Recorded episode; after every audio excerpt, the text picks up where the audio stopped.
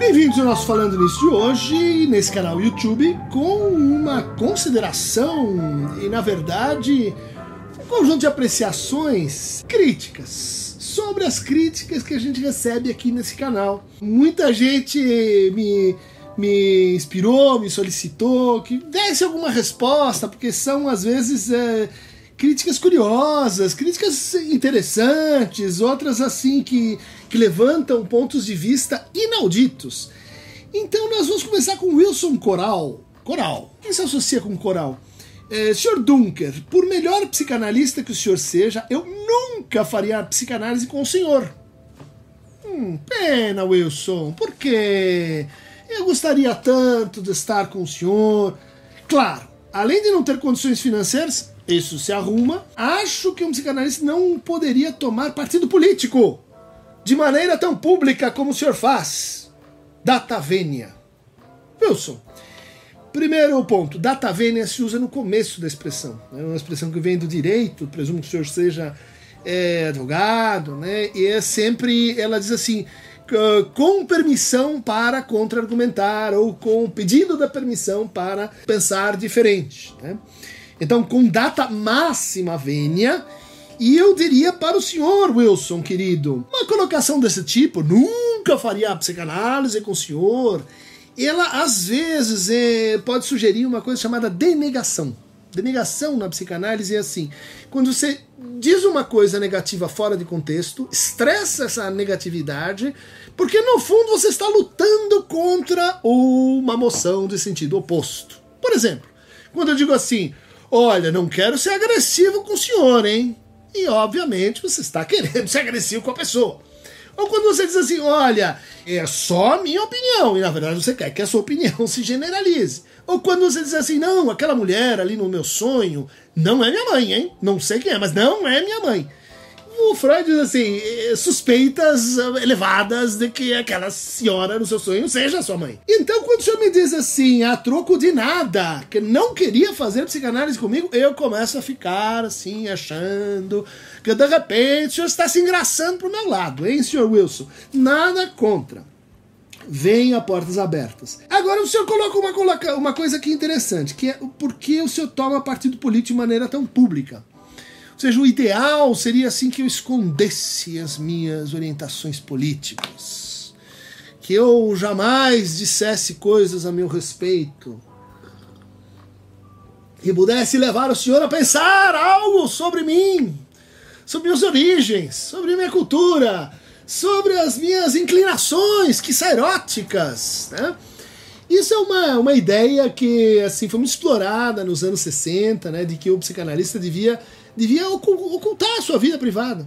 Por quê? Porque isso deixaria uh, o analista como uma tela plana, assim, uma tela branca, na qual o psicanalizante poderia projetar livremente qualquer coisa. Por quê? Porque ele é, assim, inodoro, insípido, transparente, translúcido, e daí tudo que a gente põe nele, a gente tem certeza que é porque veio da gente. Essa concepção, ela é um pouco assim arcaica. Né? Ela é pré-lacaniana, porque no fundo Lacan veio com essa ideia de que a gente tem que distinguir a pessoa do psicanalista, a função do psicanalista. Se você acha que quando você está com a, o seu psicanalista, você está com a pessoa do seu psicanalista, é, o senhor não está assim é, levando muito em conta essa separação que é muito importante. Por quê? Caso contrário, o senhor está pedindo aqui para que o seu psicanalista não revele coisas políticas que podem ser profundamente, muito mais do que as minhas esquerdices. Imagine o seu psicanalista sobre o qual você não sabe, ele pode estar praticando coisas horríveis, dizendo coisas assim Uh, que você jamais aceitaria, mas ele não te diz, você não sabe, porque você pediu para não saber. Gente que pede para não saber às vezes está assim indo num caminho meio encrencado. Né? Esse é o enunciado do recalque. Né? Não quero saber nada disso. Não quero saber. Volta para o trabalho. Não quero saber. Continua fazendo. Não quero saber. Vá em frente. E o que o Lacan diz, né? O discurso do mestre. Não quero saber. Só quero fazer. Só quero ver que a coisa vá em frente. Cuidado, cuidado porque às vezes a gente diz mais e a gente diz menos do que gostaria de dizer. Aliás, nesse ponto é muito curioso, nunca me atrapalhou, nunca tive nenhum problema com um paciente dizendo: ah, olha, o senhor é da esquerda, e até no gente a política, em todos os espectros possíveis.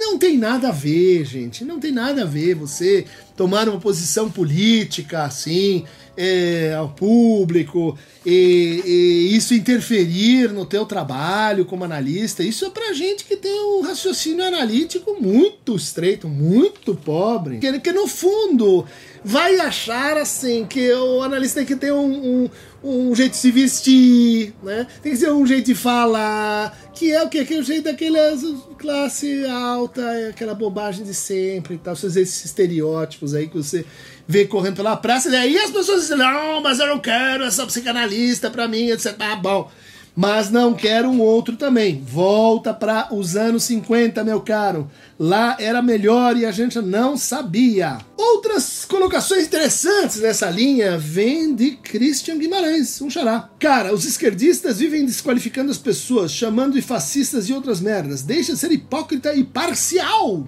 Parcial. Eu sou parcial. Por quê? Porque eu tenho ideias de esquerda. Tenho, tenho. Tenho que confessar a vocês. Né? em algum lugar aqui da minha alma fizeram uma marca vermelha, né? Gente, tem que parar com esse negócio. A parcialidade, ela não está dada pelo teu ponto de partida inicial, ela está dada no interior, do, interior dos argumentos. Quando você sonega argumentos, você não faz autocrítica, quando você seleciona coisas. Hipócrita, por que xingar os outros que não pensam como você? Meu xará, Christian, deixe disso. Vem assim para o que importa, né? A discussão de ideias, a troca de, de pensamentos, e não a desqualificação de pessoas. O que, que, que, que a minha pessoa tem que ver agora com o caso? Rocha, eh, Rocha, ele é só estudante de filosofia. KKKK. Está querendo diminuir o cara só porque ele escreveu um artigo bastante e não é da área. Psicanalistas se acham a última bolacha do pacote última bolacha de que tipo? Com creme ou sem creme? Rocha, é o seguinte, essa é uma discussão que é, eu tive com um, um, site chamado Racionalista, onde um determinado estudante de filosofia faz uma série de, de objeções à psicanálise, objeções datadas, né? E várias delas realmente impróprias. Se você quiser, tem um, tem um texto meu sobre isso, numa série sobre ciência e psicanálise, né? Que o Bully vai colocar aí para você. Assiste até o fim, né? Porque essa ideia assim de que porque eu disse que o sujeito ela tem menos percurso, então ela tá falando bobagem, isso não faz jus ao que acontece naquela crítica, né? Primeiro, eu critico as ideias, depois eu mostro como elas são impertinentes, depois eu mostro como elas são datadas, depois eu coloco outros argumentos sobre a mutação do conceito de ciência, daí eu digo como Freud e Lacan pensavam a psicanálise no quadro da ciência, daí eu dizia, olha, a psicanálise não tem o mesmo estatuto epistemológico da astrologia, como esse sujeito quis, quis dizer, nem contra a favor da astrologia, mas não tem a ver. Esse tipo de desqualificação como pseudociência precisaria ter uma renovação. Depois de dizer, depois de dizer tudo isso, eu digo, olha, e essa é uma crítica feita por alguém que não tem um grande percurso na área, né? Que é, que é um estudante. Isso deveria, sim, contar um pouco, eu acho que deveria contar um pouco. Ninguém deve ser calado porque está no começo dos seus estudos, as suas ideias valem, independente das suas credenciais. Porque é isso que o Rocha está querendo assim infiltrar. Dizer, oh, porque ele, ele tem menos estudos, então eu estou falando que ele não tem razão. Não é verdade, ô, Rocha. Vai, vai lá ver de novo, direitinho, né? Só no final eu comento que, de fato, para você fazer declarações assim abertas, do tipo, ah, a psicanálise é uma coisa irracional teria que ter, então, para fazer uma declaração assim genérica desse tipo, teria que ter um pouquinho mais de estudo sobre a matéria ou não. Tá? Ou as opiniões assim genéricas, elas vão ser contadas uh, por igual. Acho que também, também não vale isso aí. Marcos Tube, este teu cabelo parece um tipo de pereba ou de doença. Aceite a castração da calvície. Chega de vaidade, Dunker. Isso é um narcisismo não superado e uma não aceitação da velhice, além do ridículo que você passa todos os dias. Henrique Bruno, professor, eu tive interesse, se tiver interesse, minoxidil, talvez possa fazer seu cabelo voltar. Isso vai também com uma, uma colocação muito engraçada sobre minha voz, né? Cadê aqui que a Helena separou? Music Underground, sons alternativos. Jamais esqueçam essa, esse site. E aqui vai uma consideração, né? Quero usar um pseudônimo, um nome de fantasia, um nome comercial, ah, super legal para fazer críticas eh, assim que não poderiam ser feitas de outra maneira. Mas Usar pseudônimo para xingar os outros, isso aí não pode, hein? Olha o que, que o sujeito me diz. Vai fazer um tratamento com fonoaudiólogo. A tua voz é horrível, cara. Putz, minha voz. Seu timbre de voz é enjoativo e irritante. Você parece uma gralha. Não é que se tem um, um tanto de razão? Além, é claro, de uma falsa cultura que você insiste em querer demonstrar. Vai tomar no cu! Music Underground, sons alternativos, pra que isso? A minha voz não é a melhor e mais linda do mundo. Os meus cabelos estão caindo, eu envelheço a cada dia. Mas, gente, isso. Isso de novo tem que ver assim com a minha pessoa, né? Que pode ser mais bonita, mais feia. O que, que isso importa realmente para o nosso debate aqui de ideias? Que, que diferença faz, gente? Eu acho, às vezes, que esse tipo de crítica fala de como eu estou sendo recebido, né? É um pouco assim um fracasso, mas não é um fracasso dos meus cabelos nem da minha voz. É um fracasso que eu não consegui, assim, é, é, mostrar para vocês, né? Rocha, Music Underground, que a proposta aqui não é quem tem mais cabelo, qual o tamanho do seu cabelo? Qual o tamanho da sua voz? A sua voz continua a mesma, mas os seus cabelos, lembra dessa propaganda? Então, gente, que a conversa é, é outra, né? E, por exemplo, William Wagner ele não quer falar sobre o feminismo e a misandria na cultura, porque tem medo de sofrer uma retaliação. Ai que meda! Ai que meda! William Wagner, não vou dormir. Dois dias depois ele diz: Vamos, professor, fale sobre o feminismo. Aproveite, teça alguns comentários sobre a misandria. Não fique acuado. E eu acho que o participo é com cu mesmo, não é com co. William, William, é o seguinte: o Bully vai pôr para você aí dois ou três vídeos em que a gente fala sobre o feminismo. Tem o tipo de crítica, tem vários outros. É aquela crítica da pessoa que não deu um Google no canal aqui da gente antes de fazer afirmações que não tem nada a ver porque ela supõe o seguinte, né, que eu tenho medo de sofrer retaliação se eu for falar do feminismo. Feminismo é uma teoria é, super importante, interessante. Fui estudar, quando cheguei na Inglaterra para estudar com a minha querida Erika Burman, descobri que ela é uma teórica do feminismo, aprendi muito com ela. Oriento teses sobre feminismo, Uh, me meto em debates feministas, uh, critiquei o lugar de fala, já tive com a Djamila em debates. E, qual que é, rapaz? Você acha que isso aqui é Banco Imobiliário ou War, né? Que é, vai o feminismo? Não, psicanálise, Marx, quem ganha? Vou construir um hotel. Não é assim que joga. Não é assim que joga, William.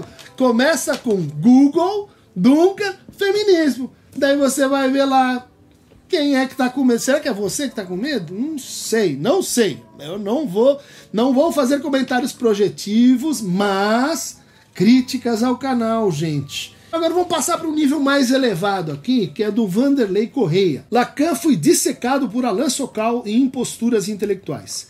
E era o rei de nada dizer com ar de profundidade. É, a crítica não é mais a minha pessoa, é a pessoa do Lacan. Seus discípulos repetem a mesma tática, embromam, misturam platitudes com baboseiras, e pensam ter produzido uma reflexão penetrante e complexa, onde há apenas confusão mental e verborragia. Vanderlei, seria legal ter assim um argumento, ser um exemplo, um caso né, de platitude, de baboseira que você acha recorrente.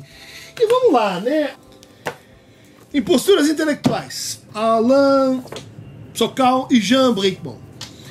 Uma dupla de, de físicos é, interessante, fizeram um experimento legal que era compor um artigo, um artigo usando palavras difíceis, assim, conceitos, citando né, Lacan, citando Baudrillard, citando Deleuze, citando Foucault, citando todos esses que assim costumam causar uma boa impressão nas ciências humanas. Aí eles inventaram esse artigo, mandaram para uma revista, uma revista semiótica, se não me engano, e a revista publicou, uma revista americana. E daí eles disseram: olha só, as ciências humanas, todas elas, estão vivendo uma impostura posturas intelectuais, o abuso da ciência pelos filósofos pós-modernos. Fizeram então uma, um escrutínio, depois desse, desse experimento, fizeram um escrutínio, dizendo: olha, nós vamos mostrar como que cada, cada um desses autores que a gente usou Uh, está se apropriando de ideias incorretamente e tal. Então tem a lista aqui: Júlia Cristeva,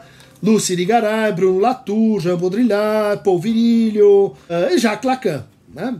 Bergson. E, bom, uma crítica que, que ela incorre no seguinte, né? Ela produz uma generalização né, excessiva. Ela pega uma revista ela, ela publica uh, um artigo e pega alguns conceitos de um autor e diz: olha, isso aí é tudo palhaçada, as ciências humanas. Está muito na moda no nosso país hoje, né? Fazer isso, rebaixar as ciências humanas como se, se elas ah, não fossem assim de verdade, como se ali não houvesse pensamento, como se não houvesse algum tipo de ciência em jogo, ciências humanas, né? Como se isso fosse assim, é, mera batalha política para influenciar as pessoas, né?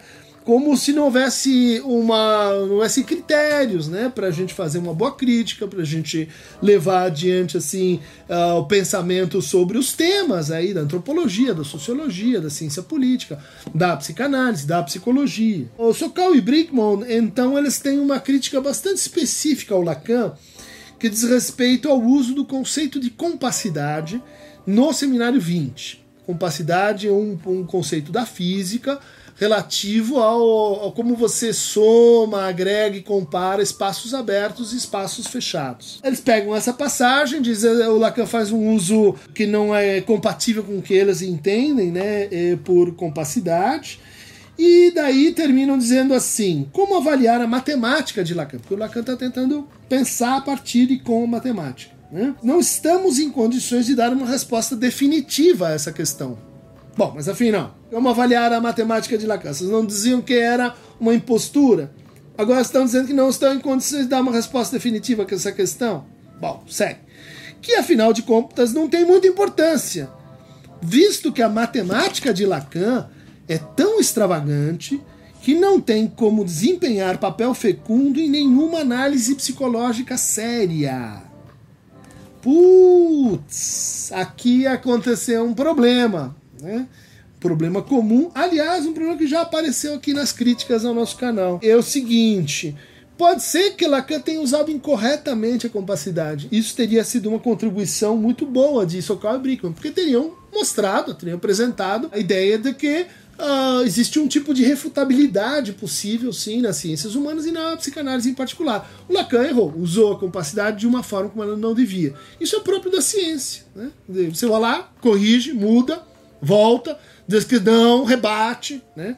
Então, uh, eles estão fazendo assim um trabalho de inclusão do Lacan no debate científico e não de exclusão. E eu não vou entrar no mérito disso, né? Ao dizer que então o uso da compacidade pelo Lacan foi errado. Se errado, poderia ser certo. Né? Se é errado, pode ser corrigido. Se errado, então está sendo refutado. Mas aqui tem uma, uma observação que aí sim é problemática. Né? Ele é tão extravagante que não tem como eh, desempenhar, desempenhar papel fecundo em nenhuma análise psicológica séria. Então aí eu volto para a seguinte consideração. Né? Dois físicos, bem ou mal intencionados, conhecem muito de física e matemática. Eu não conheço tanto de física para poder dizer assim, olha, a crítica que eles estão fazendo sobre compacidade não é pertinente. Gilson Yanini, outros fizeram, Glinos, fizeram uma resposta para isso. Mas e eu não entendo tanto assim de matemática nem de física. Agora, esses dois, eles se arrogam né, a possibilidade e a posição para dizer que isso não pode desempenhar papel fecundo em nenhuma análise psicológica séria. Dois físicos tá? dizendo que esse conceito não pode ser usado em nenhuma análise psicológica séria.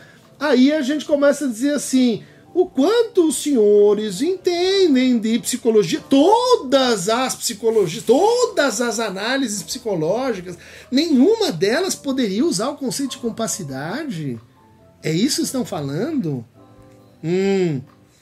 Aí é uma batatada, gente. Aí é quando a crítica, que ela é boa, ela extrapola a sua força e leva o sujeito a fazer uma afirmação que é improcedente. Né? Quer dizer, faz sentido eu falar sobre compacidade? Não, não sei. Um pouco, sim, não muito, mas tem que respeitar os físicos. Mas os físicos não estão respeitando análises psicológicas em qualquer psicologia. Será que elas estão realmente assim uma ciência, um conhecimento da área para poder dizer isso? Eles continuam. Certamente Lacan tem uma vaga ideia da matemática que, ela, é, que, que ele invoca. Não será com ele que o estudante aprenderá o que é um número natural, um conjunto compacto.